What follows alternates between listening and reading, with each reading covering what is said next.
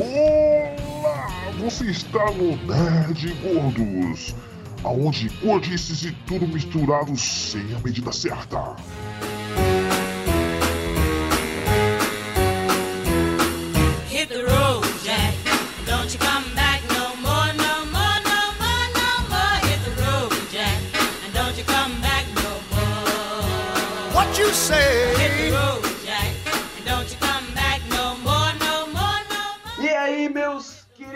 Ouvintes dessa internet maluca? Aqui é o Wesley e nunca vi profissão mais maluca neste mundo.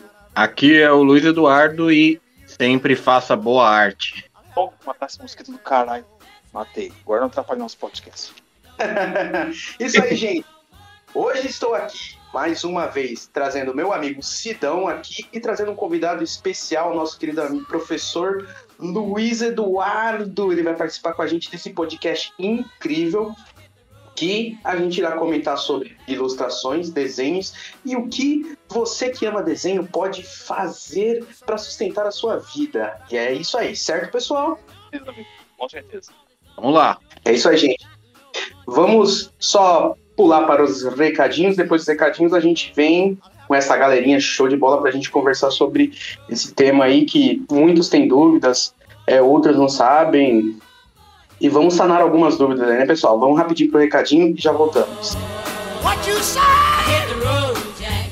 And don't you come back no more, no more, no more, no more. Hit the road, Jack.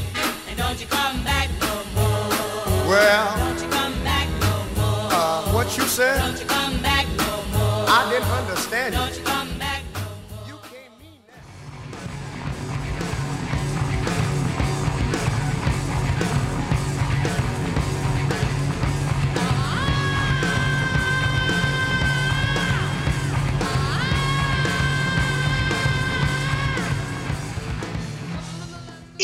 E aí, meus queridos ouvintes malucos! Bom, antes de começar esse programa maravilhoso que a gente vai falar sobre ilustrações praticamente, criação de mundo, é foi um baita de um programão aí, adorei gravar esse programa, mas vamos lá. É, queria dizer para vocês que não sabem, mas no meu Instagram, ilustrações, hum, chamado arroba do Dark, está estou lançando semanalmente aí para vocês o- as tiras do- das crônicas do Peregrino e Redenção, gente. Para quem não sabe, é a história do, do meu alter ego que está perambulando em busca da sua redenção e em busca do tesouro perdido dele. E nisso ele está enfrentando várias aventuras, conhecendo pessoas novas, e, e, e tá desenrolando essa história na pegadinha medieval, não sei o quê. Nesse exato momento eu estou desenhando o, o- a tira que vai sair essa semana. É, tá meio desregulado, porque eu tô meio bagunçado entre editar podcast, fazer essas coisas aí. É, mas, gente, acompanhem lá no meu Instagram, dê aquela. aquele. aquele botãozinho em seguida e aquele likezinho que você gostou. Mas tá sendo muito legal. Já, ele já chegou a enfrentar um beholder. Tá muito divertido. Quem puder, gente, dá uma olhadinha lá e acompanha. Vou deixar o link aqui embaixo na descrição. Não esqueçam de dar aquela olhadinha marota, acompanhar quem puder. Logo mais terá novidades aí, né? Tô com uns projetos aí, né? Acho que vai desenrolar. E lembrando vocês, é, semana passada, semana passada, é, sexta-feira, dia 20, deixa eu ver, dia 20 não, dia 20 é hoje, que eu estou gravando isso. Na sexta-feira do dia 13, eu e o Sidão participamos do Talk Show E-Commerce do nosso amigo Anderson. É, vou deixar o link aqui embaixo para quem puder assistir, assiste lá acompanhando a gente falando sobre o nosso podcast, falando sobre as nossas experiências, é, trabalhos que a gente tem, que a gente está desenvolvendo, projetos que a gente já fez.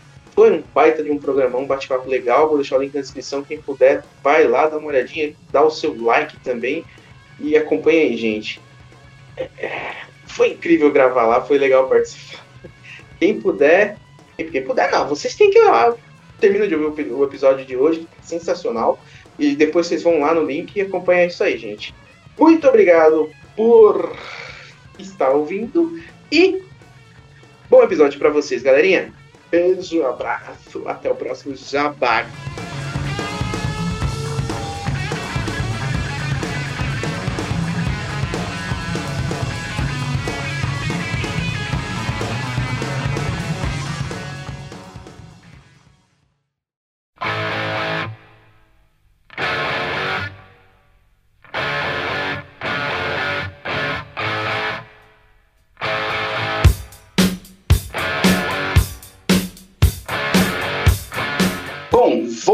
Voltando aqui, gente, vamos lá bater esse papo legal. É, bom, como todo mundo sabe, todo mundo aqui é ilustrador, todo mundo desenha, todo mundo já trabalhou com isso.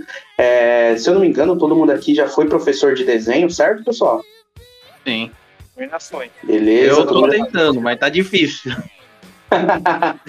Todo mundo já trabalhou com desenho. Então, gente, como vocês sabem, é, é, o Sidão já, já, já contou um pouco da história dele para quem conhece, eu também, mas vamos dar espaço para o Luiz contar um pouco sobre o, o- o- como ele começou é, esse processo de ilustrações, o que ele faz hoje, como foi é, a caminhada dele ne- nesse meio de ilustrações de desenhos. Obrigado, Wesley. Imagina. Então, é, eu sou o Luiz Eduardo, eu tenho 36 anos, mas eu tenho cabelos brancos desde os 10 anos de idade. Pareço velho desde cedo. Normal, normal, normal. Depois que eu ganhei barba, eu também fiquei com a aparência de velho. E, e desde que eu me lembro por gente, desde os meus, acho que uns 5, 6 anos de idade, eu sempre desenhava. E fui aprendendo a desenhar com os artistas, especialmente aqui da cidade, Sandro Camargo, o próprio Sidão, já foi meu professor, Orne, é, Miriam e só um cara de fora que eu fui para São Paulo para fazer curso, que era o Cláudio Imamura, eu acho. Não, nem me lembro Oh, direito legal. sobre o nome dele. Na Liberdade, não era? Não, não, era na, na Trianon Masp, na antiga Ah, Animangá. Nossa, Hum. eu conheci ele, um cabeludo de óculos, né? Sim, ele usava óculos de vez em quando, sim. Mas ele, ele era engraçado porque Animangá foi o primeiro lugar da, do Brasil, que eu me lembro assim, e começou a traduzir mangás de uma forma mais periódica. Verdade, cara. cara, sério? Esse mangá lá da hora, tudo em japonês, que eu lembro sim. Tem, tanto que eles traduziam o Rama, Rama 1,5. Puta, Nossa. mano, esse é um clássico, mano. Você se lembra quando era aquela versão que não era o chumaço, o volume inteiro de mangá, era só O meio o uma parte meio da história que era grande? É o meio tanco, não é? Não, não. Isso. Não era meio tanco, não. Era um, papel- um pouco meio grandinho assim, né? Não era, não tinha É. muita. Não era muito assim, mas depois começou. Vixe, agora é um clássico, agora você encontra na Amazon. Na Amazon lá. Carinho pra caramba. Então. E era tudo de plástico ainda as folhas. Nossa, isso. Caraca, mano. Então, aí depois que eu comecei a fazer cursos de desenhos e tudo mais, incluindo lá na Animangá, eu Hum. tive a chance pela primeira vez de começar a de- a dar aulas de desenho pelo Centro Cultural de Santa Isabel. O, Sim.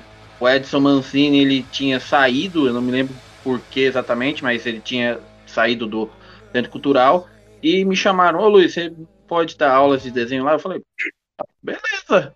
Comecei a dar aulas de desenho em 2017, tanto Sim. que depois até substituí a Miriam Cristina, que é, o- que é outra professora de desenho, no, no curso dela em 2018.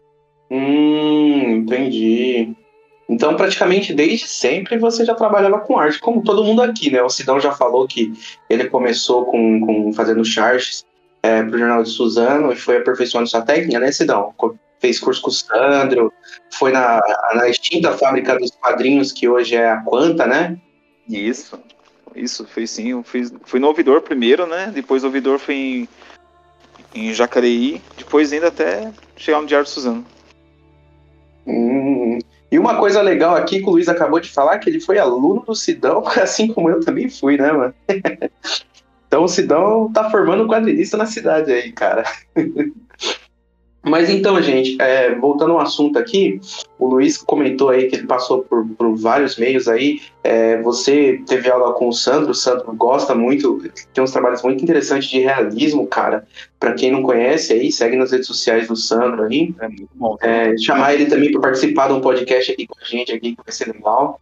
É, e você passou pela, pela Miriam Cristina, né? Que ela também trabalha bastante com quadros, tem bastante é, trabalhos com quadro, pintura a óleo, se eu não me engano, né, Luiz? Que ela faz também. Não, não, não, acrílica, acrílica. Mesmo Acrílica? porque é, foi engraçado que em 2018 substituí ela e, o, e nesse, nesse período ela, ela tinha engravidado do marido dela, o Max, e é, ela, ela já não, cons- não conseguia sentir muito, bom, muito bem o cheiro de tintura a óleo. Quando ela chegava no, no espaço lá da, do, do Centro Cultural mesmo, que tinha as pinturas a óleo, que eram dos antigos alunos do Francisco Machado, mano, Sim. incomodava muito o nariz dela. É, e, e estúdio de quem trabalha com tinta é foda, cara. Fede que é a porra. Tinta a óleo, tinta acrílica, elas têm um cheiro forte, cara. Coisa tá- linda, né? É muito engraçado. Rinite, pelo amor de Deus, nossa senhora. É, o Sidão, quando vai mexer com aquarela, cara, no outro dia ele fica. Não, aquarela é normal. Aquarela é normal. A tinta, a tinta a óleo que aqui que lasca, cara. Uma vez estava eu foi que foi tava dando aula lá, aí aí o na época, na época do Homero, né? Não, na época do Homero não. Na época do Luiz estava comigo, na época do, do Thiago lá. A gente Hum. pegou e, e tava, cara, mudou lá pra Maria Guido, cara, naquele lugar lá que um Francisco dava aula lá, meu, velho. Nossa, o nariz começou, e os alunos começou também, nossa, veio mãe reclamar, nossa, daí eu falei, Thiago, não dá pra dar aula aqui, feio, tem que dar outro outro lugar ali, cara. Aí consegui achar um lugar menos, né, menos, mais tranquilinho pra poder, né, não que, tô criticando, é, a tinta que me lasca, bicho, nossa, é, mexer com tinta Não, aqui, se é lugar Pode. fechado, cara, e você mexer com tinta é foda, cara. Tem que ser um lugar arejado. Tinta é foda. E tem que ser arejado, senão você vai começar a fungar que nem um cachorro velho. Não passa o, o DEI, que é a polícia lá pra me levar, cara, porque acha que eu faço outra coisa. Bom, gente, é, aproveitar que vocês falaram aí do curso, vocês estão comentando bastante do Centro Cultural, gente. Vamos falar um pouco sobre o que vocês aprenderam no curso para o pessoal que vai ouvir esse podcast, quer um dia tem amor por desenhar, né? Quer seguir um dia a profissão, para saber o que, que eles têm que explorar, as técnicas que eles têm que fazer, né? Vamos falar um pouco sobre isso para dar esse, né, esse rumo, porque eu acho que, como eu falei no começo do vídeo, muita gente tem amor por desenho e acaba deixando por hobby essa paixão, sendo que eles podem ganhar dinheiro com isso. Eu vou citar mais pra frente algumas profissões que eles podem se- seguir com esse amor por, por desenhar, cara, que rende muito dinheiro, cara. Mas vamos lá, Sidão, fala um pouquinho de, de que cursos que você fez aí, por onde você passou, cara, pra gente poder, pra essa molecada seguir esse rumo também, né? Olha, pra ter uma frustração que eu quero contar com vocês, que eu nunca comentei, acho que só comentei com o Edson só uma vez só. Uma vez, é, eu tava trabalhando ali no em Jacareí, né, um jornal chama O Semanário, né? Que o cara era eu comecei, não, tava no ouvidor assim, tinha uns 15 para 16. E cara, e sabe um momento assim, que é molecada é, é osso, né? Você acha que você tá abafando, Pax, na escola é uma coisa. Aí eu peguei, não, você não vai na Abril, você não vai na Abril. Aí o Jacu aqui pegou, foi lá na Abril. Né, lá Ah, isso já, já aconteceu algo parecido comigo. Eu peguei lá, cara, não te juro, eu fui lá na, na editora Abril. Aí eu cheguei na editora Abril lá, onde tava, eu ficava lá na Lapa. A Veja, sei o que lá. Cara, tudo bem. Meu, aí eu peguei assim, ó, vim, nossa, eu nem, nem telefonei, olha só, tinha 16 anos, nem telefonei. Audácia do menino, Eu audácia. peguei, olha a não, eu peguei uns desenhos. Nossa, eu peguei os desenhos meio mais bosta. Tudo, né? Tudo zoado, fora de proporção. Veio lá. Mas ela queria falar, não, ela. Mas ela tá esperando você. Ah, olha só como que era bem, o cara bem filho da puta. Não, tá esperando sim. Esperando bosta nenhum. Eu fui lá, cara, levar lá. A mulher assim, o cara olhou assim.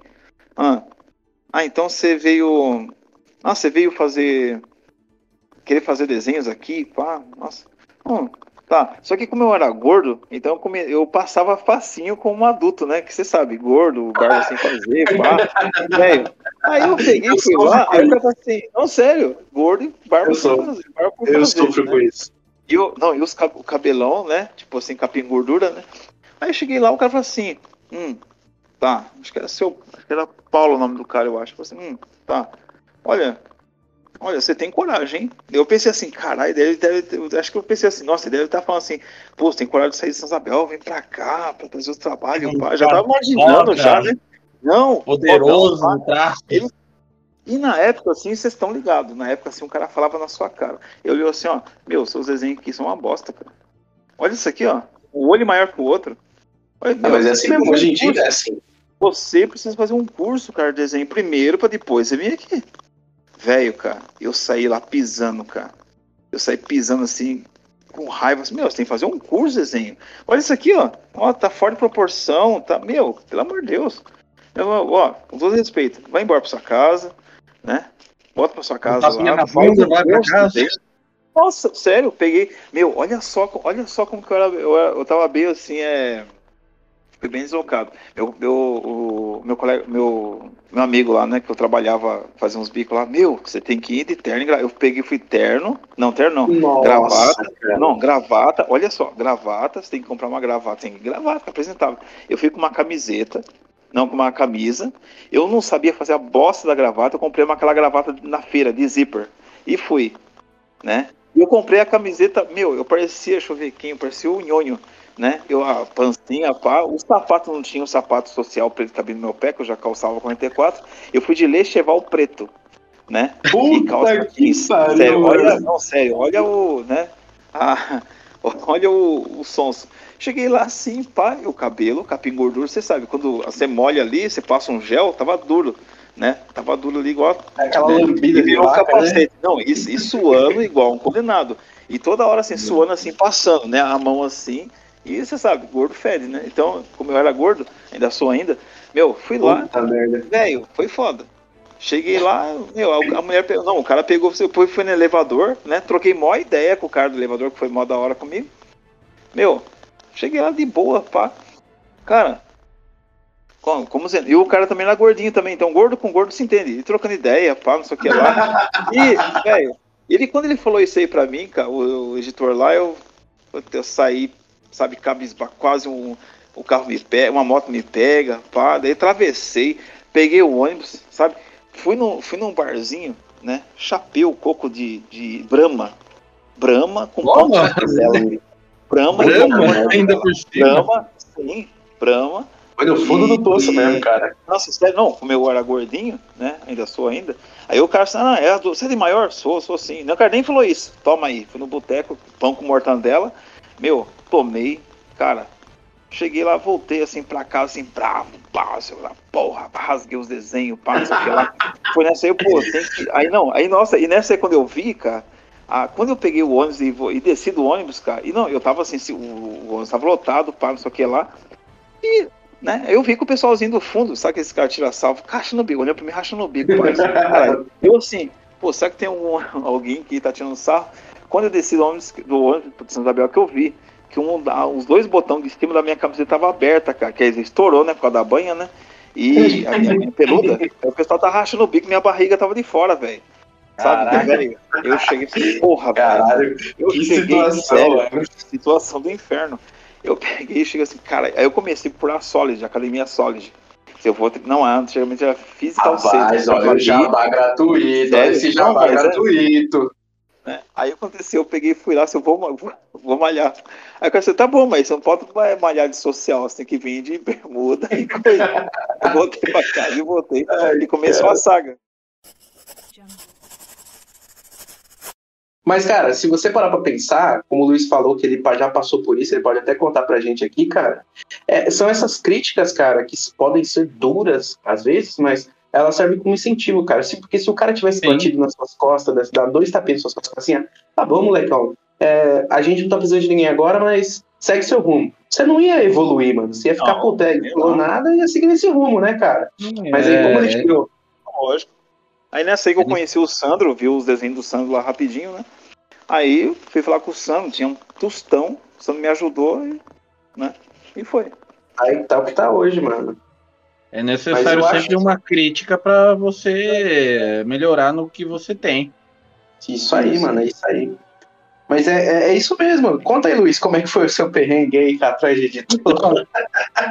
Cara, o meu perrengue é, foi um, um, do- um dos perrengues que eu, eu posso falar pra você. Eu sou o cara mais azarado e sortudo ao mesmo tempo. A, mesma, a minha perna já foi mordida três vezes por cachorros. Mesma é perna. sorte. É sorte, hein? E, e- mas nu- eu nunca perdi a perna, não sei como. Então eu tenho sorte e azar ao mesmo tempo. Males que vem, parabéns. Mas É foda. eu falo que minha, minha perna é feita de filé mignon, pelo jeito. E até meus cachorros que tem aqui querem morder minha perna. Porra. Aí é Mas- foda. Mas é, com relação à questão de ilustração, é, eu, com 12 anos de idade, eu mandei meus desenhos pro estúdio Maurício de Souza. Puta merda. Eu já tô imaginando como é que é, como é que foi a merda. Já tô imaginando, cara. E aí o que aconteceu? Cara, você acredita que eu fiz versões é, é, gib- é, Gibi, aquelas versões é, miniaturizadas? Ah, o É, bonequinho corpinho com cabeção grandão? Sim, versões miniaturizadas da Turma da Mônica. Ou Sim, seja, uma sim. versão mangá pra Turma da Mônica. Peraí. Peraí, cara, você tá dizendo que o Mônica Toy foi roubado da sua Não, não, não, não, não, não foi Tô roubado meu, porque Tô na zoando, verdade, tô cara. Não, não, não vamos criar essa teoria da conspiração, não. Pelo amor de Deus. Porque Ai, na- Eu, acho- eu tô achando, Luiz, eu tô achando, eu tô achando que foi assim, ó, saca só, na minha cabeça foi assim. Com a chegada dos mangás, tá ligado? Baixou a baixou a as vendas do Maurício Souza Edições, né? Baixou que Maurício Souza, um da, uma, a só a turma da Mônica vendia mais que todo o conjunto dos a serviço do X-Men e DC juntos, né? Aí quando Sim, abaixou, acho que o Maurício Souza assim, pera um pouquinho. Tem um desenho do mangá, de mangá que o, o tal de Luiz fez aqui, ó. Opa, por que não? Não vamos por essa linha, não. Mas, mas foi. Você deu uma luz ali, você salvou o Maurício e o, e o, e o baixinho lá, velhinho lá, não teve consideração. Mas então. Mas na verdade, uma coisa que já foi comentada por pessoas que trabalhavam e trabalham nos estúdios Maurício de Souza é que dificilmente realmente o pessoal dá uma olhada nesses trabalhos com, com carinho e tudo mais. Então, acredito que talvez nem tenha chegado isso nas mãos do- dos maiorais lá e tudo mais. E mesmo assim, os caras me mandaram uma carta é, eu não tenho mais porque acabou se perdendo na- nas minhas coisas de mudança. Mas quando é, chegou, sabe aquela cena que todo mundo tem o Cris, que a pessoa, a única coisa que a pessoa é, poderia estar falando é se você dá em cima de uma garota e tudo mais, ela só precisa, ela só pode dar um não. Ela sim, só sim, vai sim. Aí o Chris cria aquela teoria toda. é, cria todo aque- aquele xingamento da menina, então foi mais ou menos isso. Eles me deram uma carta mó, mó certinha, mó bonitinha, mas a, a ideia é que os caras estavam me quebrando, tipo, seu traço é horrível, seu, você não tem futuro. Era isso que eu tava lendo, mas os caras estavam falando, não, você precisa melhorar, seus tra seu trabalho ainda é muito infantil. Eu tinha 12 anos, caramba! Cara, é foda, cara. Trabalho infantil e a turma do Mônica é o quê? Infantil, cara. Então, né? Mas isso, isso me serviu para abrir meus olhos é, em relação à questão de ilustração, porque eu tinha que fazer algo que fosse para mim, algo que realmente me deixasse contente, não para contentar outros, fazer desenhos de, é, de outros é, autores, como no caso Maurício de Souza, Ziraldo, qualquer outro artista brasileiro ou até in- internacional. Era algo que eu precisava e assim eu fui formulando o meu traço. Não mais seguindo padrões de outros, mas tentando criar meu- meus padrões, mesmo que a gente, na verdade, quando cria padrões, na verdade, é uma das frases que eu utilizo muito, do Chacrinha. Nada se cria, tudo se copia. É mais ou menos isso. Você acaba cri- emulando, usando é, os traços de outros e acaba emulando o seu próprio estilo, né? É o seu próprio Sim. traço, o seu próprio jeito. E às vezes é, é fácil desenhar um olho da turma da Mônica com a cabeça de algum mangá, com o corpo de algum comic, e aí você acaba emulando esse estilo. É só você ver como, por exemplo, o próprio, o próprio Goku é basicamente um Superman no mangá. É mais ou menos isso. É mais ou menos isso. Mas, cara, o, o que você falou é, é muito interessante, cara. Que é, muitos pensam que, cara, é, eu vou criar uma coisa do nada. Eu vou, sabe, puf, me veio aqui, é uma criação. Na verdade, cara, é uma criação, não deixa de ser. Mas às vezes você não percebe que você está referenciando algumas coisas que você gosta, entendeu? Às vezes você pega, você assiste, tipo assim. é, o- é, exemplo aqui é o próprio Naruto mesmo, cara. É, ele tem é, um pouquinho de cada trajetória ali do Dragon Ball, do, do, do Hakusho, a trilogia de, de algum lugar. Ele- tanto quanto, se eu não me engano, o, o Sasuke e o Naruto, as cores da roupa no, no- no- nos primeiros volumes lançados pelo Kishimoto são em referências ao Dragon Ball. O azul e o laranja no Naruto é referência ao Goku, o azul e o branco no, no Sasuke são referências ao Vegeta, que é o antagonista do, do Dragon Ball e o antagonista do Naruto. São essas referências aí que acabam te trazendo essas ideias para criar esses universos, cara. Mas não fugindo do assunto, vamos lá, Luiz. Você concluía o seu perrengue com o Maurício de Souza aí. Não, cara, o... eu, eu acho até engraçado porque esse não é o meu, meu maior perrengue com Maurício de Souza. Tem coisa pior. Mas ainda. Caraca! Cara, se eu te falar que eu posso ter xingado o Maurício de Souza sem saber que ele estava próximo de mim. Puta, velho! Caramba. Há muito tempo atrás. Vocês sabem ali onde. Sabe ali onde que tem a Mega Store? Sim, sim, que era o antigo, o antigo Gabriel, o restaurante Gabriel. Sim. Tinha um, Sim, sim, um sim. sebo ali. Ah, Ah, sim. E aí eu tava falando com o dono daquele sebo e tudo mais, tava vendo alguns quadrinhos, eu tava vendo White Cats e tudo mais, e do nada, um senhor, eu não olhei direito pra ele, que ele tava de costas pra mim, eu, simples, é, eu simplesmente tava procurando quadrinhos, é, de preferência internacional, porque eu tava naquela febre, "Ah, eu vou pegar só coisa internacional. é normal, normal. É, é, é coisa de adolescente que tá começando a, a entender É sobre quadrinhos e tudo mais. É momento. E aí eu tava lendo, daí, ah, por que você não pega esses quadrinhos da Turma da Mônica? Acho que ele me mostrou até uns quadrinhos do Chico Bento. Eu falei, cara, sinceramente, eu não consigo gostar do Maurício de Souza, cara, sincero. É, é algo muito chato pra mim. Eu acho que coisa infantil, se tem que ser feita, tem que ser feita direito. Puta merda, mano. Aí o cara chegou, pegou, saiu, saiu com uma cara meio de brava, eu olhei assim, eu, eu acho que conheço aquela cara. E o cara que tava junto comigo lá no centro falou, peraí, eu acho que você falou com o Maurício de Souza, eu. Puta merda, mano. Falaram isso aí, cara. Falaram que ali mesmo, cara. Eu pensei que fosse só boato, cara. Nossa, Ai, caralho. velho, nossa. Eu, eu falei isso e, e eu tenho um hábito muito. Eu não sei se eu tenho. É por isso que eu falo que eu tenho muita sorte. Toda vez que eu, eu tô falando de alguém ou algo, de repente a pessoa surge. Literalmente. É foda, né, mano? Aí você, uma hora você tá falando mal de alguém que nem aconteceu aí, mano. Não. Você acaba indo um pé. Que da hora. Eu posso falar pro bem, eu posso falar pro mais, mas de repente parece que a pessoa brota ali, tipo, então, né, a pessoa diz, oh, vem cá você, é você mesmo que eu tava falando.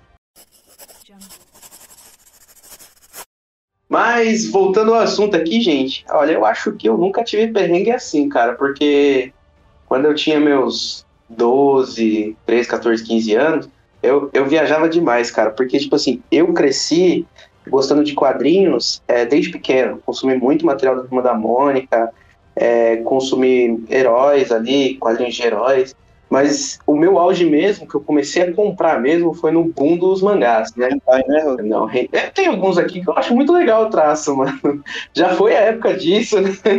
É porque Não, ó, tem umas bolachas que você comprou de mim, cara. 100% saudoso morango. musculoso Wesley. Mas o.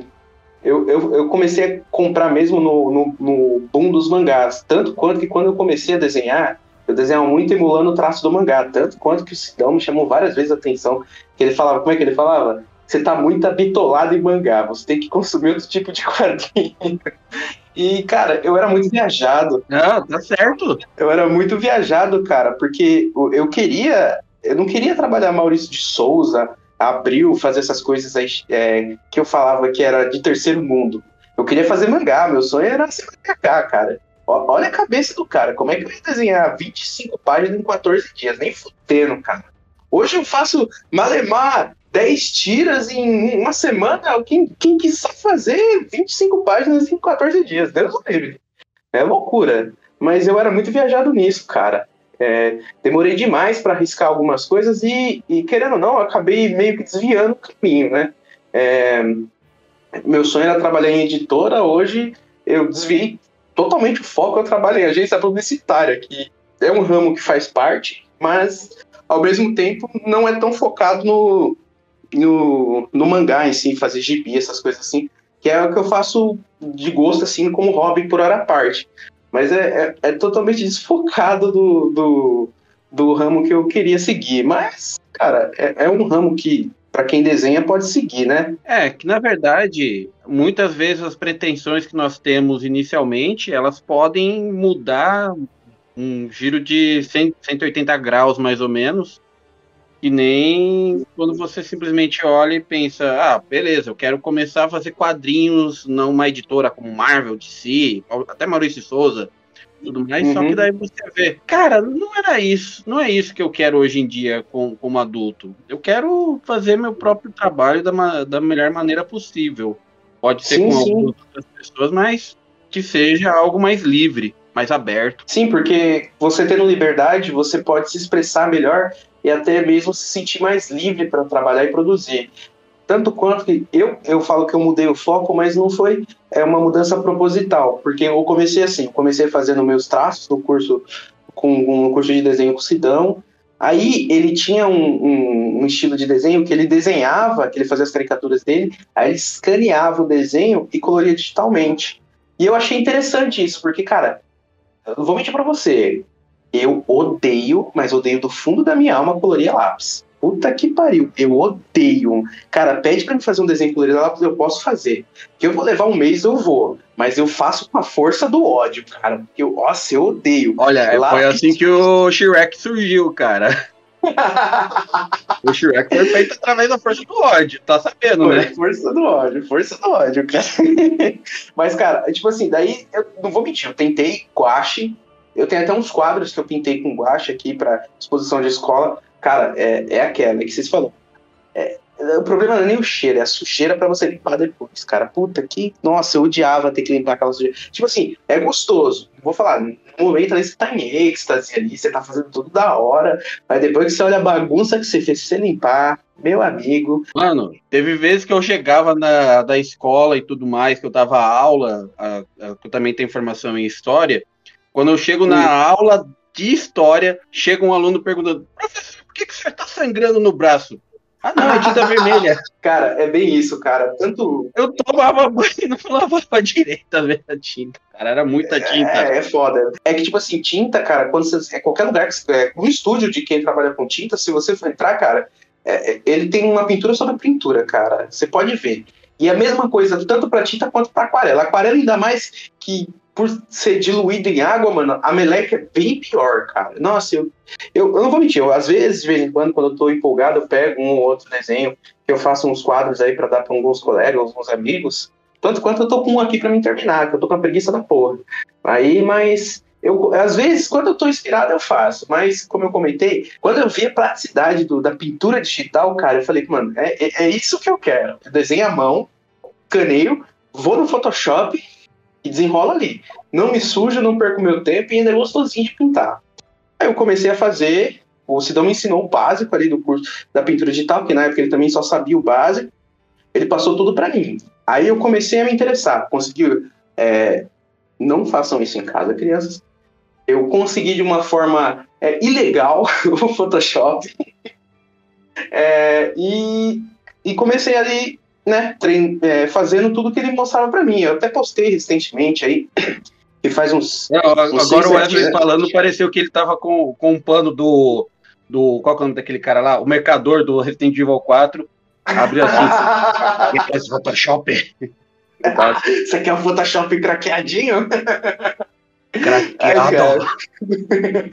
Aí eu, eu comecei a fazer esses estilos de, de, de, de técnicas, né? Comecei a, eu mesmo fazer meus desenhos. Aí eu comprei uma impressora scan na época. Comprei usado, paguei de 50 reais da minha tia. Não funcionava impressora, não funcionava porra nenhuma, só funcionava a merda do scan, era o que eu precisava.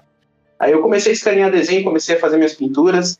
é, e aí, o que aconteceu? Eu comecei a fuçar no Photoshop. Não tinha curso, não tinha merda nenhuma no curso Photoshop. Comecei a fuçar e comecei a ver interesse. Aí tinha um, um conhecido nosso, não sei se o Luiz conheceu ele, mas ele foi aluno do Sidão e foi um amigo muito próximo a mim, o falecido Antônio, o Tonhão. E ele fazia curso na, Acho que eu já ouvi falar. era muito gente fina, amor de pessoa. Era um amor de pessoa, né? Ele fazia curso numa, na- numa escola de computação gráfica, que eu recomendo, quem quiser procurar, procura aí a Saga, faz o curso lá, mano, é muito bom, ensina muito legal, aprendi muita coisa lá. E lá é um curso técnico de computação gráfica. Lá eu aprendi Photoshop, Illustrator, aprendi 3D, aprendi a editar vídeo, aprendi a fazer animação, aprendi a fazer até pré-iniciação para programação para jogo. Tudo de curso, é, falando disso, até o meu último projeto para eles foi fazer um jogo 2D. Que eu, nossa, eu não sei como eu fiz aquilo, mas eu fiz. Fiz um jogo 2D de acho que 3, 4 fases. E o principal de tudo, eles ensinavam a fazer desenho digital. Só que não era desenho, não era pintura digital, era desenho e pintura digital. Então, passei por todo modo, aprendi a fazer vetor, aprendi a fazer, mexer no Photoshop melhor com edição. E quando eu cheguei na magia da, do desenho digital, quando me, me colocaram na minha frente uma mesa digitalizadora, eu olhei e falei, mano, que diabo é isso na minha frente? Aí eu entrei e falei, caralho, que porra é essa? Aí canetinha bonitinha, cara. Eu falei, para que porra é essa, mano? Aí daqui a pouco o professor chegou e começou a desenhar na mesa digitalizadora o bagulho na tela. Eu falei, puta merda, mano, isso é muito da hora, mano. Porra. Cara, aí dali, sabe, nasceu aquele amor por fazer desenho digital. E hoje, cara, é tudo digital. É tudo digital. Rascunho no Photoshop, pinto no Photoshop, desenho no Photoshop. É tudo aqui, não me sujo, não, não faço bagunça nenhuma. Às vezes eu tô com pressa, aí como é, eu acredito que vocês também, a praticidade para rascunhar na mão, no papel, é muito mais rápido. Cara, rascunho no papel, tira uma foto, joga no Photoshop, rapidão, termino. Mas aí eu ainda tenho aquele apego por desenhar na mão. Eu gosto muito de fazer meus rascunhos à mão. O Luiz, eu, eu acho que ele posta direto no Instagram dele, que ultimamente eu tô fora das redes sociais. É, o Luiz, ele, toda vez que eu acompanhava, ele tinha, ele postava, eu achava, achava até legal. Quando ele começou o, o rascunho, daí o line art finalizado, depois é, a mesclagem de tons, até finalizar o desenho, que é um processo que você mostra até para os próprios alunos, que eles acham que, cara, é, passou o pincel na folha, o desenho tá pronto, o cara fez na mágica aquilo, e é uma frase que o Sidão falou para mim, e eu acho que uma vez conversando com o Luiz, eu ouvi dele também, que, cara, não é dom, é prática, e você tem que praticar demais, Exatamente, cara. cara. Tem que praticar, porque é, essa ideia de passar o processo de desenho é, não, não rende muitas visualizações, mas não é por uma questão de vis- visualizações mesmo. É uma questão de mostrar, olha, gente, é às vezes um pouco complicado, mas não é um bicho de sete cabeças que você não consegue formular um desenho bacana e tudo mais. É só você praticar, ter atenção e você consegue fazer esse processo, seja lápis, seja de forma digital, seja com caneta, nanquim e tudo mais, você consegue. Só que é, também não vai pensar que você vai pegar um papel e vai, oh meu Deus, eu, eu consegui fazer brotar uma ilustração maravilhosa. Não é assim também, né? Sim, existe toda uma questão de técnica. é, recomendo aí, eu não sei se vocês é, é, consomem muito isso, mas, cara, qualquer banca de jornal que você vai, mano, tem é, cursos básicos de desenho, cara, que você vai lá, pega, mostra como fazer estrutura, fazer base, alguns tipos de desenho cartoon, perspectiva, que é um saco fazer, mas é necessário para complementar o desenho. Se eu não me engano, o Sidão, cara, de vez em quando ele, ele, ele manda um- uns desenhos de, de, de perspectiva bagunçada no, no, no curso dele, mano, que é bem legal. O Luiz, o Luiz eu nunca vi um desenho com perspectiva dele, mas, cara, a, a técnica que ele usa para fazer os esboços, mano, é, é muito legal, cara. E você postar isso, você mata essa, esse negócio de, ah, é dom, é dom. Gente, tira isso da cabeça, mano. Ninguém nasceu com dom. Isso é perseverança e técnica, cara. Na verdade, eu até fiz alguns, alguns últimos desenhos de perspectiva, que até que é até bom para poder estar comentando uma coisa que eu estou fazendo ultimamente. É, nos últimos tempos, um, um pessoal, e isso porque eu ficava entrando em um monte de site de RPG de mesa. Sim, eu sou esse nerd a ponto de jogar RPG de mesa. Eu tenho dados Ah, com mais de seis lados. Saudade, mano. Saudade. Ô, aqui, ó. Não, peraí, calma aí. Fazer um barulhinho aqui, ó. Saudade de jogar RPG de mesa, cara. Eu tenho dados de mais de seis lados. O famoso D20 D20, D4, e o D100. as piadinhas duplo sentido. do vampiro, cara. Ele é do vampiro, que é um RPG. Eu sempre via, só que eu. A máscara do vampiro? Isso, cara, com o livro todo. Isso é bom. Aí. Nossa. O Luiz mestrava, não mestrava, Luiz? Sim, eu narrava e tudo mais. Aí Puta, eu entrei cara. em um monte de páginas de RPG mostrando meus trabalhos de desenho. Aí não sei como, um cara do Pará, camarada que eu, que eu considero pra caramba, o Clayson, chegou pra mim e falou: Cara, você ilustra, faz alguns desenhos de, de vampiro, de lobisomem. Sim, eu faço. Você não quer desenhar para uma fanpage aqui de. é, no- nossa, vamos dizer assim. Não é porque não é só do Pará, é basicamente várias pessoas de diversos locais do Brasil e até mesmo do exterior, por exemplo, México. Uhum. E será que você pode fazer algumas ilustrações de vampiros, de lobisomens, de aparições, que são fantasmas, só que tudo com base em histórias da América, é, da América Latina? Falei, pô, mano, beleza, vamos nessa. E aí, quando apareceu isso, eu comecei a, a desenhar para eles, tanto que eu fiz Pô, caralho, da hora. eu fiz um- uma sessão de, de personagens de clãs, que seriam como vampiros, só que eles são chamados de legados ah, Sim, por sim. essa fanpage. No Uhum. Vampiros, o pessoal chama os grupos de clãs, ali eles chamam de legados. E, cara, sabe o que você vê o seu olho brilhar de felicidade porque você fez uma coisa que você queria fazer há muito tempo, é, você via nos livros ou você via nos quadrinhos, que é exatamente fazer aquilo que você vê numa publicação, mesmo que seja de forma virtual por enquanto, tá lá no, no Ah, site então deles, esse- da- Esse material tá publicado em site, né? sim, na Brasil in the Dark. Ah, mano. Não, depois você manda o link, eu vou deixar na descrição do, do post, galerinha. Vocês dão uma olhadinha lá no trabalho do Luiz lá. A, a Brasil in the Darkness ela pega muito essa ideia de não fazer é, vampiros nem ufanistas nem xenofóbicos. Como assim? Eles preferem fazer toda um- uma valorização do Brasil, não somente pela cultura, é, vamos dizer, branca, mas também indígena, africana e diversas religiões. Então você vê que eles realmente procuram pesquisar bastante, porque os caras que escreveram é, o, o RPG de vampiro e lobisomem originalmente lá nos Estados Unidos falavam que, por exemplo, tinham seres dinossauros no centro da Amazônia. Puta merda. Mas, cara, cá entre nós. Deixa eu... Pode falar. Não, eu queria fazer uma perguntinha aqui bem básica, cara. Eu acho que deve ser um mal de isabelense artista, cara.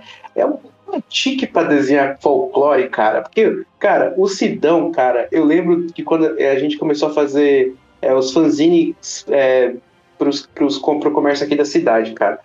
Todas as histórias que o Sidão fazia tinha que ter a peste de um lobisomem, cara. Tudo que ele desenvolvia tinha que ter um lobisomem, cara. Era sempre que tinha que ter um lobisomem, cara. E você falando agora aqui que. cara, era Tem revistinha, tudo. sempre tinha que ter um lobisomem, cara. E o Luiz falando agora que fazendo arte ali pra vampiro, lobisomem, eu lembrei dessa piadinha, cara. Cara, é impressionante, cara. E, e, querendo ou não, cara, o folclore brasileiro é um dos poucos materiais que você vê em quadrinhos explorados hoje em dia, cara. Eu me lembro agora da revista Santo. Alguém já viu da Quará? Pô, eu tenho aqui, eu tenho, eu tenho. Foi com que eu dei pro seu, Wesley? Foi esse mesmo, tá aqui. Meu pai adorou, Nossa, cara. A hora que os traços, meu, os traços muito bom. Sim, são ótimos. E então, quando eu vi aquilo lá, e o pior de tudo, cara, a primeira edição parece coisa do Mike Mignola, só que com mais cor. Sim, sim, Isso. sim, é muito bem trabalhado, cara. é Muito bem trabalhado, cara. E, e é um material um pouco explorado. Mas essa ideia de. Sim. E você falou desse negócio de folclore, cara. A, a minha família é cheia de história de, de lobisomem. O meu tio avô teria batido com violão na cabeça de um lobisomem no brota. Eu acho que você colocou um pouco desse conteúdo no, na- no seu blog que você tem aqui, não tem?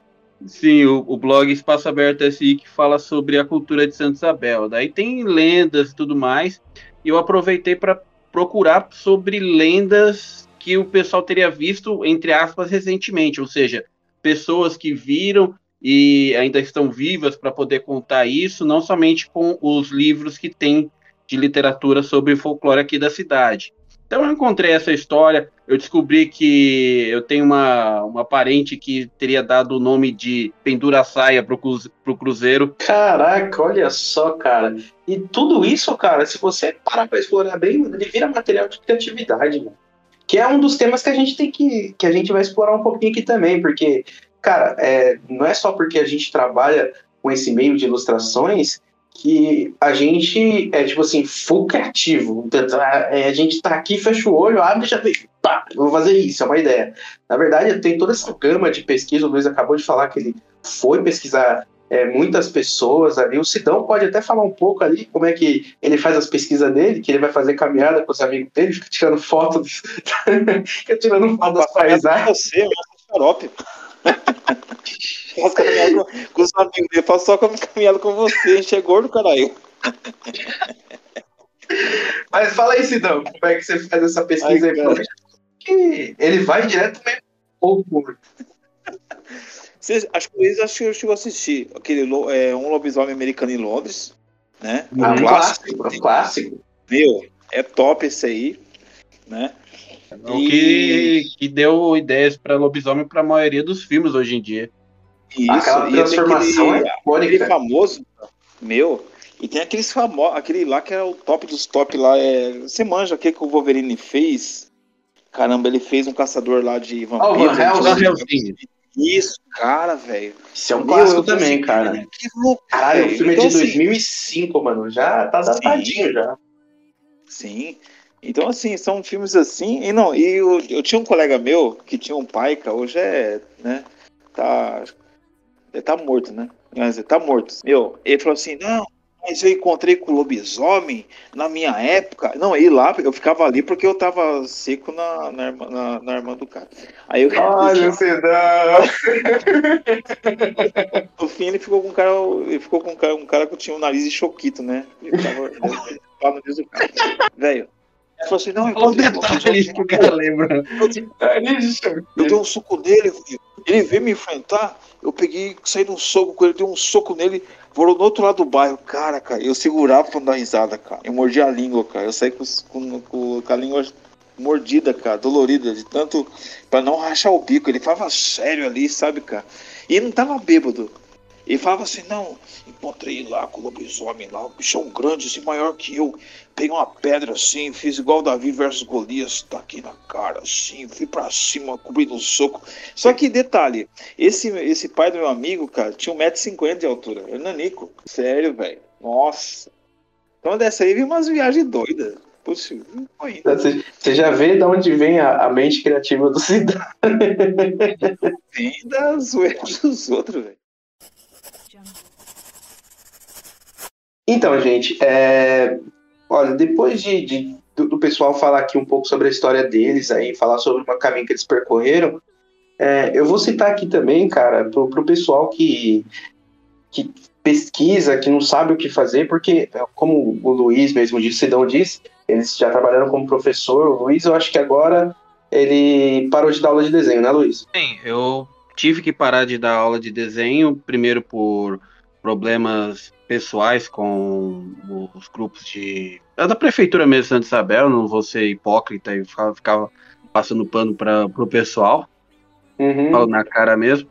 Mas é, também por conta da questão da pandemia, porque eu não pude dar cursos de desenho, tanto que eu iria dar curso de desenho na própria escola particular em que eu trabalho, que é a Conchinha. Uhum. Só que, mesmo assim, uma das coisas que eu tô fazendo, mesmo meio paralisado, eu continuo dando aula de desenho para os meus alunos na aula de história. É uma coisa meio, meio engraçada. Ah, fantástico. Mas, tipo assim, eu acho que, tipo assim, a dúvida de todo mundo, que normalmente muitos desses alunos fazem curso por hobby, certo? Então, eu acho que muitos fazendo por hobby, outros fazem por profissão, por amor, que quer seguir essa profissão. E muitos deles, não sei se já chegou até vocês, mas eu, por- pelo pouco que eu dei aula, pelos poucos workshops que eu dei, eu escuto muito do pessoal perguntando, mas é, eu gosto de desenhar, mas eu não sei o que eu ser da vida. Porque eles só têm duas coisas na cabeça, que eles podem ser é, é, cartunista e fazer caricatura. É as únicas duas coisas que vem na cabeça dele.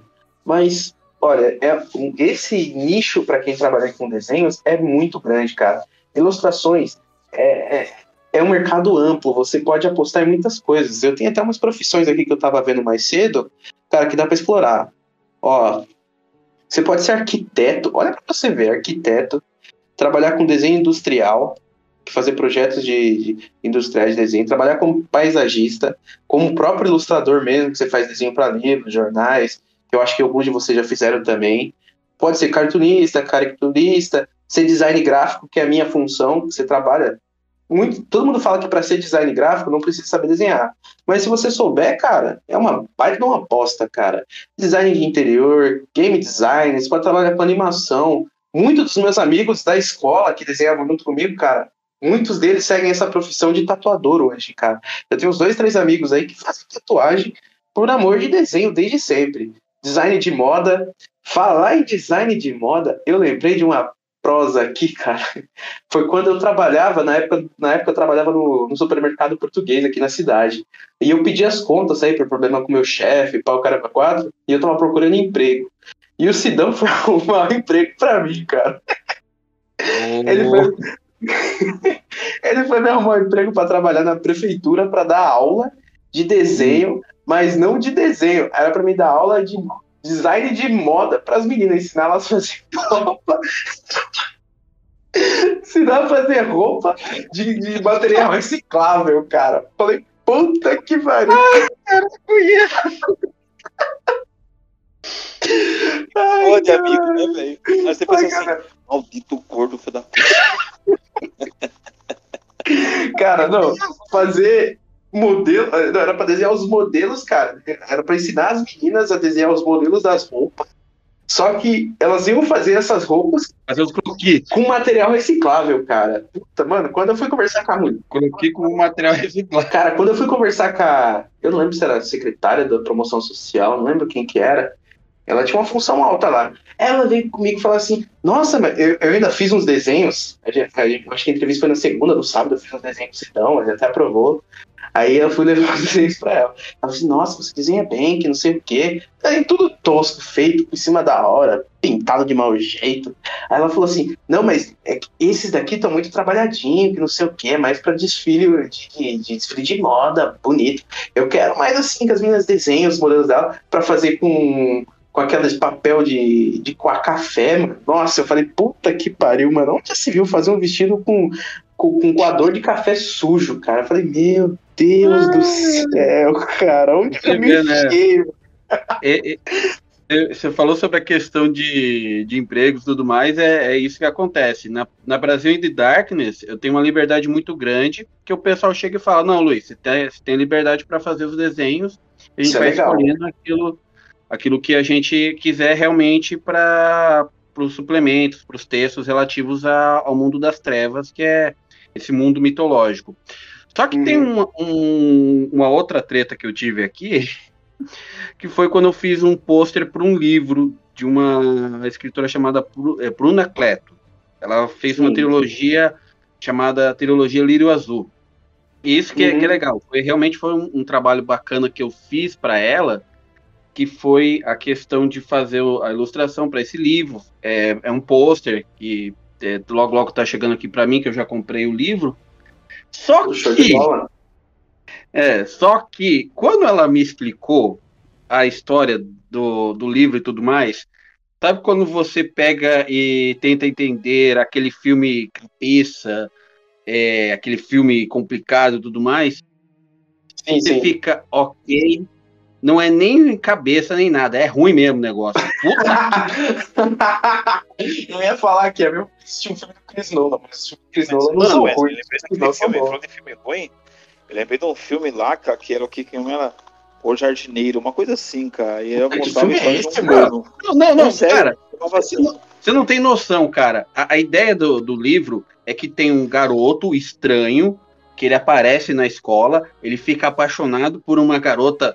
Não tá parecendo algo que vocês já conhecem, assim, sabe? É, tá parecendo Um Crepúsculo. Exatamente. Só que, na verdade, ele tem um segredo muito grande e escondido. Ele é uma fada alienígena. Pera aí, que? Como é que é fada alienígena? Ela misturou, ela misturou Ele- fantasia com ficção científica, é isso mesmo? Basicamente é isso, cara. Só pra você ter uma ideia. Ah, Eu ela viajou fazer- da hora. Cara, eu fui fazer um desenho, os desenhos que ela falou. Ah, eu quero que você desenhe os elfos, os elfos negros. Eu, tá, beleza. Eu pensei, vou fazer os elfos com um tom negro como aparece nos, nos RPGs. Ela, não, não, não é assim, não. É, é, eles têm que ser azuis. Tá? Ah. E eles têm que ser baixos. Pera aí, então você quer que eu Tá faça um anão azul que vai ser tratado como um elfo negro? o Smurf. Nossa senhora, cara. Pô, eu ia falar agora, é a porra do Smurf, mano. Não, o Cara, Smurf é o personagem principal, que faz par com o personagem principal, mano.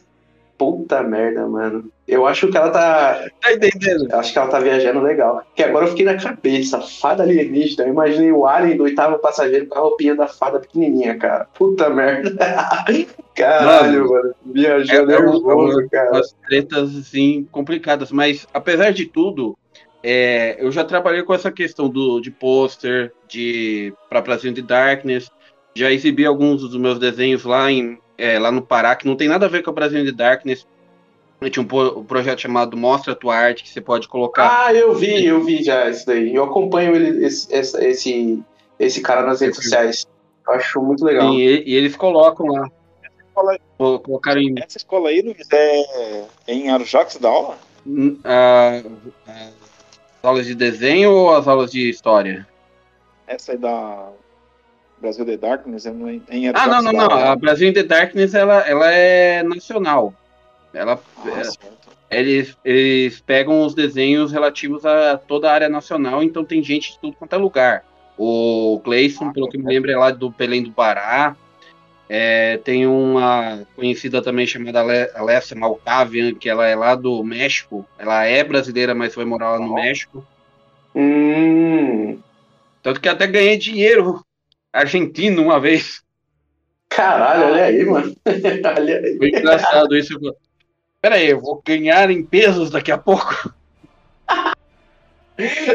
Tá ficando importante, tá ganhando moeda estrangeira, pô. Ah, se, for, se fosse bastante, beleza, mas eu vou ver o, a- tudo compensando pra real, é pouco, caceta. É pouco mesmo, porque o, o- o real é mais valorizado que o peso. Agora, se fosse dólar, o negócio ia ser mais embaixo. Aí começava a tocar aquela música, mano, né? ah, mas o que você falou agora é, é, uma- é um ponto muito interessante, Luiz, a questão da liberdade, cara. Quando um, um- um ilustrador ele tem a liberdade de expressão, cara, nossa, o desenho é outra coisa. Ho- Hoje eu trabalho, como eu comentei na agência publicitária, é, eu tenho, o meu chefe, ele dá uma liberdade de tanto também criar, para mim, criar as peças publicitárias que eu, que eu faço hoje. E, cara, ter essa liberdade, cara, é, é muito bom. Tudo bem, não é uma liberdade, liberdade, liberdade de fazer o que eu quiser. Eu ainda sou preso amarrado a um briefing, que é o, o, é o material, é o resumo do resumo, que é, o, na verdade, o rascunho do rascunho que a gente tem que fazer. O cliente manda lá o rascunho digitado, aí eu vou e faço o rascunho e depois eu faço a peça. Eu ainda sou amarrado a isso, mas independente do que for, eu tenho a minha liberdade de expressão. Eu posso fazer é, em vetor ilustrado, eu posso fazer com colagem de imagens, eu posso fazer é, desenhado à mão. Eu tenho essa liberdade também, mesmo estando amarrado ao briefing. E isso é uma coisa muito importante para quem trabalha na área. Liberdade Sim. de expressão é uma música, sabia? Liberdade de expressão é uma música? É, dos Raimundos. Liberdade de expressão. Olha lá, filha da puta. Ó o Rodolfo querendo bater na gente depois. Eu vou mudar o tema do podcast para música, cara. Não, não, mas, mas isso acontece muitas vezes, Wesley. Hum, Quando normalmente você tem essa liberdade de expressão para poder se expressar da melhor maneira possível, faz com que você realmente se sinta bem trabalhando com isso. Mas eu, Sim, sinceramente, dá um eu sigo, Uhum. Eu sigo três parâmetros. Um deles, que até foi o que eu comecei falando, que é do Neil Gaiman, que é faça boa arte. Você tá com Sim. uma dor de cabeça miserável, aproveita e escreve o quanto você odeia alguém. É, você tá. Você tá, você tá com um problema no estômago e tudo mais, quase com uma caganeira, aproveita e vai desenhando. Cara, e, e realmente é impressionante, porque o Luiz, é, ele posta praticamente desenho o dia inteiro. É um dia inteiro. Pelo menos dois, três desenhos por dia o Luiz posta no Instagram dele. Mesmo que seja. é, Quando eu, quando eu não posto é porque eu tô com dor de cabeça ou porque alguma coisa muito ruim aconteceu. continuando, porque realmente, três, quatro desenhos por dia. E é, um, é sabe, sequencial. Você fica até impressionado. Eu queria ter essa criatividade. Porque, querendo ou não, é, acontece muito, ainda mais quem trabalha, tipo assim, no meu ramo de, de, de publicidade, acontece muito que a gente tem o, o famoso bloqueio criativo. Porque, cara, eu, por dia, por dia assim, quando eu tiro um dia, eu sou, eu tenho que criar uma peça publicitária, uma para cada dia, uma para cada dia da semana. Então, eu tenho que fazer sete peças publicitárias para postar um por dia. Então, tem um dia que eu sou obrigado a sentar na cadeira e fazer 20 peças para mim ficar 20 dias livres para fazer outras coisas. Então, é, às vezes acaba sobrecarregando, cara. A gente acaba tendo aquela, aquele bloqueio criativo, você fica olhando pra tela em branco pro papel em branco e fala, puta, o que, que eu vou fazer, cara? E às vezes você não tá no dia mesmo, né, mano? Acontece Mas é- muito. Mas aí vem a ideia do próprio Neil Gaiman, que é essa ideia do faça boa arte. Por quê? Porque o cara, sim, sim. ele, é, o, o Sidão comentou dele morar no, num porão e tudo mais, foi algo que aconteceu também com o próprio Neil Gaiman. O cara tava lá no, no porãozinho dele lá na Newcastle, sei lá onde que ele morava antes. Ele colocou, ele já falou muito sobre Newcastle, então, mas lá na, lá na Inglaterra. E o cara não tinha nada a não ser um, um, um apartamentozinho bem fuleiro e tudo mais. Ele querendo escrever para livros, para histórias e quadrinhos. E o cara começou com Orquídea Negra, que é uma personagem que quase ninguém conhece da, da, da Sim, DC, sim. Eu tava Marvel. vendo esse dia. Eu tava vendo esse dia que ele apresentou um material pra DC, ele falou que ele queria desenhar, tanto quanto que ele se uniu com o desenhista, eu nunca lembro o nome do desenhista, Dave McKean. Dave McKean. é, o Dave McKean, ele Ficou pra mesmo. capa, pelo menos é o Dave McKean. Eu nunca consegui ler, mas já ouvi falar muito sobre Orquídea Não, mas ele se juntou. Só que aí eles, ele tinha um projeto pra fazer, mas eles não queriam dar um personagem grande pra eles. A pessoal da DC. Então eles deram a Orquídea Negra pra ele fazer. Eles mandaram o Dave McKean fazer, eu acho que outro projeto com outro artista. E eu não lembro agora de cabeça. E deram o roteiro do, do Orquídea Negra pro Gamer fazer. E ele acabou fazendo um puta de um trabalho que hoje em dia essa HQ da Orquídea Negra é uma das mais procuradas. E, e, sinceramente é muito difícil achar. E se achar é caro pra um caralho. É a mesma coisa que você procurar o V de Vingança do Alan Moore. E, É. e, cara, depois disso, cara, foram dando personagens pra ele, que eu, depois que o, o Sandman perdeu o, o roteirista original dele, que eu acho que eu não lembro o nome do roteirista original, Eu também não lembro qual. eu- agora me fugiu a cabeça. Eu acho que não sei se era o era- Roy o cara Thomas ou era outro. Era um cara da DC mesmo, certinho. Então, aí ele que ele fazia o Sandman com o Wesley, Wesley Dodds, né? Wesley Dodds. Eu nunca lembro o sobrenome do, do Sandman original, que usava máscara. Aí eu sei que ele criou outra versão do, do Sandman. Que tanto Uhum. quanto, eu achei que tem umas três, quatro versões do Sandman, que é o personagem que ele mais escreveu, né? Entre outras pérolas aí, pra quem não conhece o Neil Gaiman, cara, é só perguntar, você assistiu o filme Cora Coralina? Se assistiu, você já sabe muito bem como é que é a cabeça do cara. Mas é, é- é até bom você tocar nesse assunto, Luiz, que a gente pode entrar já no tema de, de construção de universos. Porque quem desenha, cara, é, é- a primeira coisa que vem na cabeça da pessoa quando fala em desenho é história em quadrinhos. E muito de, muitos artistas ah, ele, seguem para esse caminho. Eu mesmo, cara, trabalho com publicidade, mas eu desenho os quadrinhos, eu faço as minhas tiras. é, mas eu atualmente estou trabalhando num quadrinho aqui, num não, estou trabalhando em três quadrinhos, né? Desenvolvendo dois roteiros e tô, tô desenhando um. E, cara, é- é, tem essa, esse processo de criação. Às vezes a, a pessoa acaba criando. É que eu falei pro Sidão hoje, cara. Quando você cria uma história em quadrinho, você cria um mundo. E acaba entrando essa questão. Eu queria que vocês contassem para o público como é esse processo criativo de vocês. Então, você quer falar? Falo. Não, pode. Tua honra. Pode, pode Então, falar. Vou pegar o que mais, que mais se aproximou é, de uma história em quadrinhos que eu teria feito foi o A Lenda de Eric. A Lenda de Eric ela é basicamente um livro ilustrado que ele, ele vem muito de coisas que eu, que eu fui pegando da minha infância e tudo mais até chegar nessa, nessa formulação completa. É, eu vou comentar isso, eu já comentei isso muitas vezes, mas pouca gente sabe. Eu sofro de ansiedade e depressão. E sou dia- diagnosticado com isso de maneira leve desde 2013.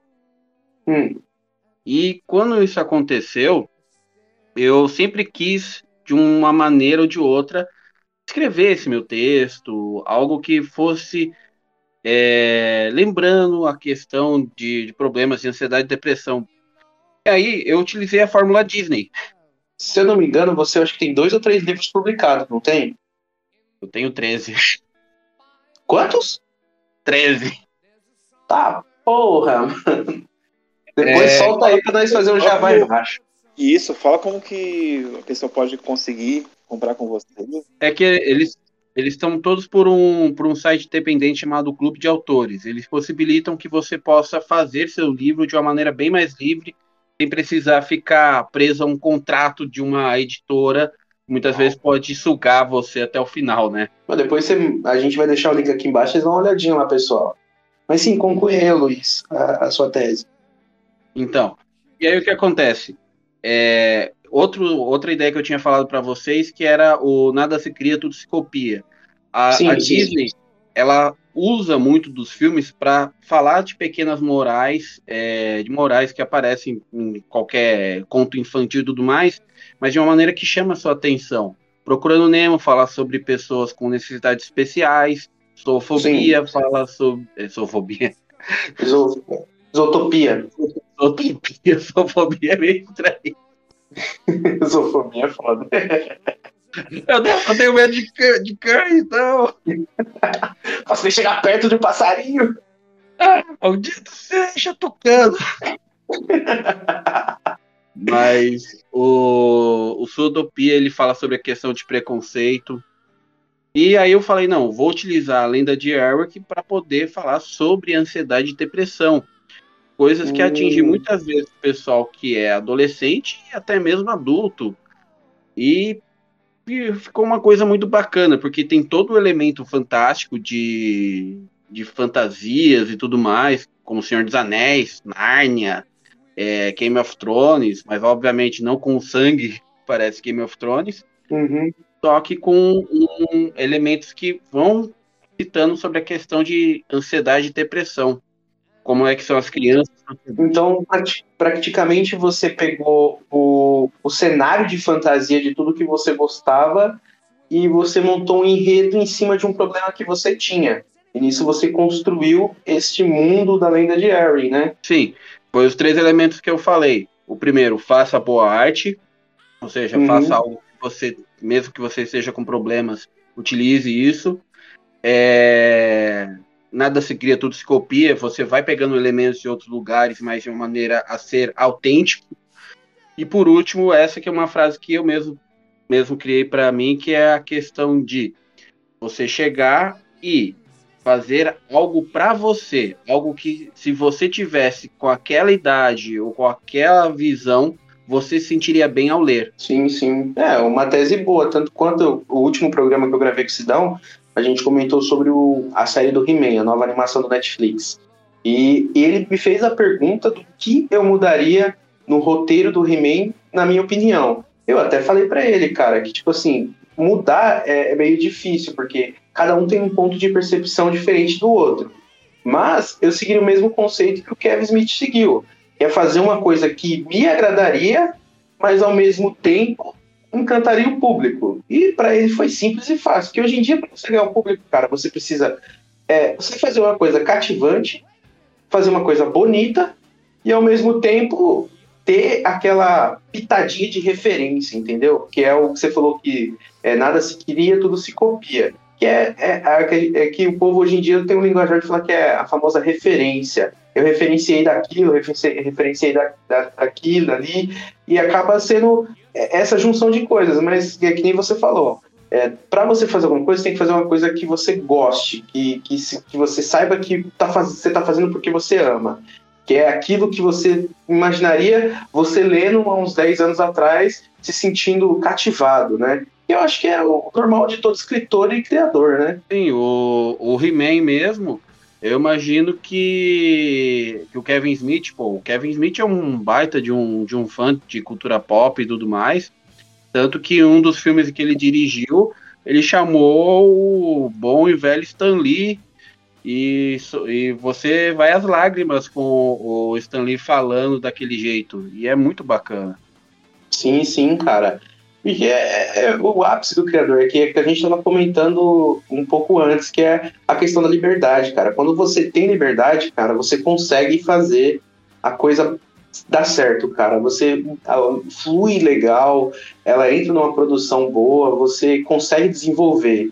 Tudo bem que às vezes você não tá no dia, mas você consegue produzir, cara. o próprio Stan Lee, ele tava. Olha só, é, é engraçado. O pouco, ele quase saiu da Marvel, só que um pouco antes dele sair, a mulher dele chegou e falou: Não, tenta fazer alguma coisa diferente. Se não der, você sai. E pronto. O que, que ele fez? Quarteto Fantástico. Quase ninguém hoje em dia é, realmente conhece Quarteto Fantástico, mas o Quarteto Fantástico alavancou a Marvel. Talvez a não, o única Quarteto coisa- Fantástico salvou a Marvel da falência. Sim. A única coisa que ela alavancou tanto a Marvel assim foi o próprio Homem-Aranha. Você vê que são uns dramas um pouco mais diferentes. Uma família, que é, a, que é o Quarteto Fantástico, e o Peter Parker, que é o cara que tem que pagar as contas no fim do dia, e mesmo assim ele tem que bater no abutre e no Doente Verde ao mesmo tempo. E o engraçado, cara, que você acabou de comentar, para quem cria, é, é, é, tá querendo entrar nesse, nesse ramo aí e criar coisas da própria cabeça, acontece muito disso. Você comentou que a menina que você estava fazendo as ilustrações para o livro, ela imaginou uma fantasia onde o, o, existe uma fada alienígena, cara. Tipo assim, é, ela exacerbou o, o conteúdo que ela tinha na cabeça dela. Mas se você parar pra pensar, cara, olha que simples é o Spider-Man, cara. Ele não tem superpoderes, não superpoderes tipo, igual Superman, igual é, é, coisa do Quarteto Fantástico, igual a Mulher Invisível, igual outros heróis aí. Cara, ele é um adolescente que passa 1.100 perrengues. O único poder que ele tem é, digamos aí, um fator de cura legal. Ele tem, ele tem aquela o sensor aranha dele, ele consegue subir nas paredes. Porque nos quadrinhos original, para quem não sabe, é, as teias é ele mesmo que produz, ele criou o, disparador de teias, então não é uma coisa que ele vem de superpoderes, ele é um garoto inteligente, cara. E, e são Imagina coisas o Homem-Aranha. Homem-Aranha saindo, soltando a teia direto como que é o corpo de uma aranha, ou seja, ele produz no abdômen. Ah, seria fantástico, cara. Seria fantástico. Coisa Passar isso na televisão, cara. Um cara com oito membros tecendo não ter pra jogar na parede. Mas mais ou menos isso, cara. São coisas simples, cara. E eu costumo falar, eh, até num, wor- num workshop que eu falei da última vez, eu falei, cara, que para você criar um mundo, cara, você não precisa ter tanta criatividade, cara. É, e a história em si, cara, ela funciona assim. Você pega pequenas coisas da sua realidade do dia a dia. Toda história fantasiosa tem um pingo de realidade. Que nem o Luiz acabou de falar. Ele pegou um cenário de fantasia que ele gosta, ele colocou no enredo coisas da vida real dele. Porque, cara, o que cativa a pessoa é isso. Que ela vai acabar lendo uma história onde ela pode ter depressão, ela pode ter outro tipo de coisa, e ela vê como aquele herói que ela tá lendo tá, desenvol... tá desenrolando isso, ele tá superando isso, isso acaba até ajudando ela. Tem até um colega nosso, o João, o João Marcos, Sidão falou dele, ele grava podcast aqui com a gente. Ele tava escrevendo uma história de uma menina deficiente que se torna hero- heroína, cara. Eu falei pra ele, cara, essa história que você escreveu, ela tem um puta potencial. Que, primeiro, é uma coisa muito difícil de ter. Hoje em dia é mais fácil, mas antigamente não tinha. Era super-herói mulher. Segundo ponto, ela é deficiente. Deficiente, ela anda de cadeira de roda. E, cara, você já tem dois pontos aí, mano, que pode. Essa heroína, essa heroína sua pode ser heroína de uma criança que tá aí na cadeira de roda. Tipo, o que eu. Esses dias eu assisti um vídeo que eu achei fantástico. Foi o cara, é, o pessoal falando da importância do Pantera Negra, cara. Porque você vê muitos heróis aí, tudo bem, existem outros, mas na cabeça do pessoal aqui só existe o Pantera Negra, porque é o único que foi pro cinema. E realmente, você vê muitos heróis, Superman, cara branco, alto, forte, o Batman, cara branco, rico. E quando o pessoal viu Pantera Negra, cara, é um herói no qual a, a cultura poderia, a cultura negra poderia se referenciar, cara, é, é um auge ali. Para eles foi, foi tudo, cara. E isso é, um- é, é- é muito importante. mano. Isso é muito importante é, é, para a cultura de hoje em dia, cara. É, você pode ver, por exemplo, a, uma personagem que fez muito sucesso foi a Kamala Khan. Uhum. Kamala Khan, cara, eu. Se não me engano, ela é muçulmana, não é? Exatamente. E nesse período que a gente tá vivendo tão turbulento, é, com os problemas lá no Afeganistão, cara, acredite, alguém vai ver aquela- aqueles quadrinhos e vai amar. Uma criança afegã vai, Sim. vai chegar e vai se sentir representada pelo, pelos problemas que aquela personagem, mesmo morando nos Estados Unidos, sofre por ser de descendência muçulmana. Sim, sim. Acaba, acaba que você, é, é, você dá um ânimo para a pessoa, entendeu? Até essa questão assim de depressão, a pessoa às vezes está se sentindo mal. Eu lembro de uma aluna que eu, que eu dava curso para ela, que ela estava passando por problemas na vida dela, com, as, com os pais, não sei o quê, e o sonho dela era ser desenhista. E, cara, eu tinha um livro aqui, um quadrinho, que contava mais ou menos a história disso. Uma menina que passou por muita dificuldade, muita gente não acreditava no sonho dela, e no final das contas ela se tornou uma mangaka. E ela escreveu, ela, o próprio autor escreveu sua própria história, né? E eu, eu emprestei esse mangá pra menina. Cara, pra ela foi a melhor coisa que aconteceu na vida dela, porque ela se sentiu dentro do personagem, cara.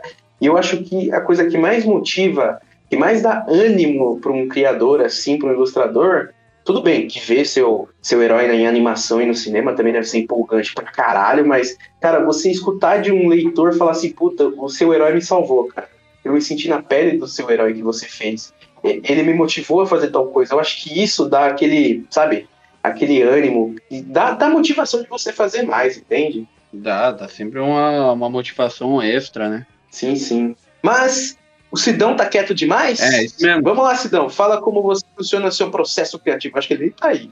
Ele largou nós aqui.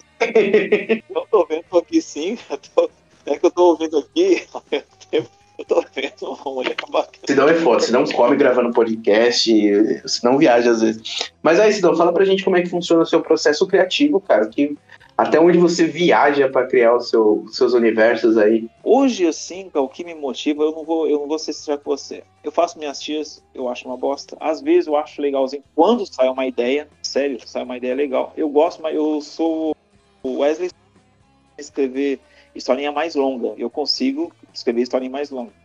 Então, o que me motiva, assim, cara, é. Igual o Luiz tem. o, que me deixou lascado também essa, essa a pandemia, eu digo para você, é, tive sim crise de ansiedade, Wesley, muitas vezes Wesley, né, falou assim, não, não, calma aí, pá, sabe, me ergueu muitas vezes, né, o, tem uma consideração grande pelo Wesley, e também eu procurei ajuda também, tive sim crise de ansiedade, porque minha mãe pegou Covid, eu fiquei, eu, só de pensar em perder ela, entrei em crise, né, deu uma, deu uma crise brava em mim, né, parei no UPA, né, fiz o teste para ver se não tinha, não tinha, mas eu digo para uma coisa para vocês assim, é, às vezes a pessoa fala assim, pô, não, você devia estar lá, você devia. O, o pessoal sempre fala, cara, você é o segundo Maurício Souza, não sou bosta nenhum, cara. Maurício é Maurício, eu sou eu. Eu falo uma coisa para você, não, você devia estar na Marvel, tá? Meu, nada, eu prefiro, na boa. Eu não quero, eu, eu sei que tô numa idade assim, tô com 46 anos.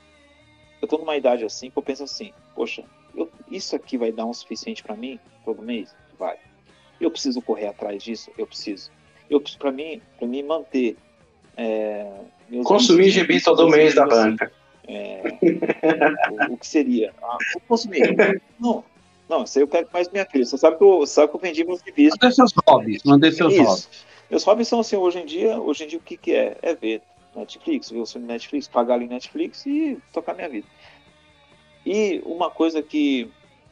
Então, eu- então, resumindo, o que me motiva mesmo assim, cara, eu vou ser sincero com vocês, é o projeto que eu tenho, que o Wesley também participa, que o Luiz também viu, né? Que eu dou aula para criança, criança não tem condição de pagar curso, eu ajudo. Tem criança, eu tenho uma aluna, ô Luiz, que ela não tem braço, cara. Ela não tem, ela desenha com o pé, cara. Eu tô dando aula para essa menina, né? Essa menininha. E eu chorei muito assim, porque foi assim, quando eu, ela pegou e falou assim, tio, eu tô, eu tô desenhando, eu tô desenhando, mas eu não tô desenhando é, legal porque minha unha do pé tá grande. Eu pensei assim, poxa, como assim? Né? Só que eu não falei nada pra mim. Eu respeitei, ela tem só seis aninhos. Eu falei assim, como assim? Né? Não pensei comigo, como assim? Quando eu fui levar o materialzinho dela, cara, ela veio, cara, ela veio com uma blusinha. Só que as mangas não tinham os braços, cara. Não tinham os braços. Veio assim, sabe, correninho, tio, tio, tio. Cara, eu segurei pra não chorar. Depois eu chorei muito, cara, depois. Nossa. Então, resumindo, hoje, assim, o que me motiva são esse projeto, né? Eu, assim, tiro, um, um- não tiro, é, não muito, né? Eu tiro, assim, o suficiente que dá pra mim pagar, dá pra mim pagar luz, pagar internet, dá pra mim colocar uma coisinha na geladeira e comprar materialzinho para as crianças também. Mas eu tô nisso. Eu não tô, assim, almejando, assim, é, nossa, se eu não sei Uhum. lá, nunca, assim, quando eu era adolescente, sim. Eu tentei, fiz teste, né? E nada, não deu certo. Né? Mas tá bom, tá bom. E resumindo assim, eu aprendo muito com essas crianças. Mas é, até, até na pandemia, quando eu tive, eu tive crise muito de ansiedade. Minha mãe, eu perdi muitos amigos queridos. O, Wesley lembra? Eu tinha, eu tinha o Luiz. Acho que você, che- você chegou a ver nos vídeos que eu fiz com o Wesley, com o João. Eu tinha quase, nossa, 6 mil mangás. O Wesley, desses 6 mil mangás, eu coloquei na. Eu vi uma. Eu falei assim, eu consultei comigo, tava desempregado, tava fudido na pandemia. Aí eu, aí eu peguei vi um vídeo de um cara lá que. é, eu tava andando na esquina, pá, e né, vi um casal de, né, jovens assim jogando uma caixa cheia de, de livros, pá, não lá. Quando foi ver a Flash Gordon, raríssimo, Batman raríssimo, Superman raríssimo, né? né Monstro do Pântano raríssimo, pá. É, e eu perguntei para ele, por que você tá jogando isso? Ah, porque nosso pai morreu, ele tinha mais de 90 anos, ele morreu e tinha isso aqui, para nós não interessa. Você quer para você? Para nós não interessa. Aí o cara foi até humilde. Meu, mas isso aqui vale muito dinheiro. É, para nós o que valia muito era nosso pai. Essa serviço aqui pra gente é papel. Você quer? Você quer? Tá lá, pega, traz um carro, tem mais de 5 mil. O cara comprou, não, pegou e trouxe para casa, mostrou, contou a história. Eu pensei assim, aí eu cheguei na minha filha e falei assim, filha, você, curte os quadrinhos aqui? Pai, não curto. Eu curto só uma linhagem aqui só. Um mangazinho aqui, outra aqui só. Tá bom, tá bom, tá bom então. Então vou deixar esse mangazinho que você gosta, né? Que era um, já, já acabou esse mangá, tá? Sim, Até sim. que o, era quíntuplas, né, o Wesley, que você, manja, e, o outro lá. Então, daí aconteceu, eu coloquei tudo, Luiz, tudo pra vender. Deu um dinheiro bom, cara. Naruto eu vendia a, a 1.200 reais. Né? O Bleach eu vendi, cara, na época eu paguei uns 800 reais, vendi por 1.400 reais, 1.500 reais pra vender o Bleach, com 74 é, edições. One Piece, cara, acho que vendi por 3 pau. Só que eu coloquei naquele mangá, é, compra e venda de mangás, né? Cara, o pessoal comprou. E o que é legal, usar aquele pague seguro, até recomendo. O pessoal parcelou. Deu um dinheiro bom pra mim. Eu, eu fiquei, ó, me, me sustentou essa grana por um ano legal. Eu, não pude me, preocupar muito. Paguei cursos, fiz curso na doméstica, sabe? Eu tive que sair da bolha. É, fiz curso de é, com doméstica, fiz curso de aquarela na doméstica, fiz curso de como coisa quadrinhos. Até Uhum. o Wesley fez curso com um carinha lá mesmo, foi nosso mesmo professor. Super da hora. E é curso barato, eu paguei o quê? 30 reais. Comprei uns 10 cursos. E estou finalizando agora o oitavo desses 10. Mas eu vou falar para vocês, gente, é...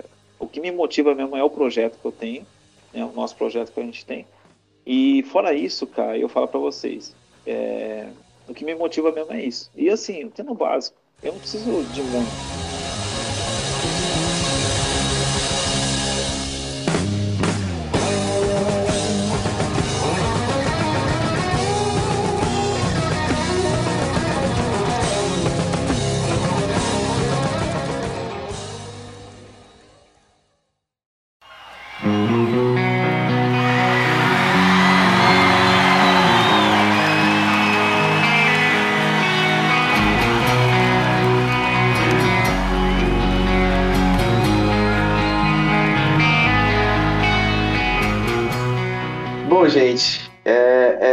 Você tem algum projeto que você está trabalhando no- atualmente, no momento que você quer falar pra gente aí? Já fazer o seu jabás aí? Você tá fazendo Não. algum livro? Vai deixar o pessoal na expectativa aí? Eu tô com dois projetos, um é do Brasil in the Darkness mesmo. Na verdade, nesse caso eu tenho que contar com o pessoal da Brasil in the Darkness mesmo. Que eles Uhum. vão fazer um livro, eles já fazem todo o conteúdo na, na internet, mas eles vão fazer um livros de RPG baseados no, no folclore brasileiro, sobre vampiros, sobre aparições. interessante, sobre- mano. tudo no sistema do World of Darkness, ou seja, do mundo das trevas. Só que, como eu falei pra vocês, com aquela é, sem xenofobia, sem ufanismo. Ou seja, Uhum. é tudo bem bacana mesmo. E, eu- e várias ilustrações minhas estão lá, inclusive até umas que eu fiquei olhando assim, meu Deus, sou eu que desenhei isso? Parece que eu tô incorporado, mano. Tá doido? Ficaram boas, ficaram boas mesmo. Caraca, corporado é foda. E por conta disso, eu até eu fiz muito, muitas ilustrações, quase cerca de 100. É óbvio Uhum. que nem todas vão entrar lá, né?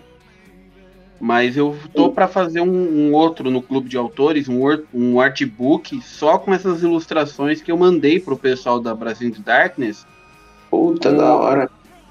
com a capa até que eu tinha pegado um anu branco e fe- faz- feito aquela parte de cima da, do casarão da família Machado, sabe? Aquele que fica de frente sim, ao, sim.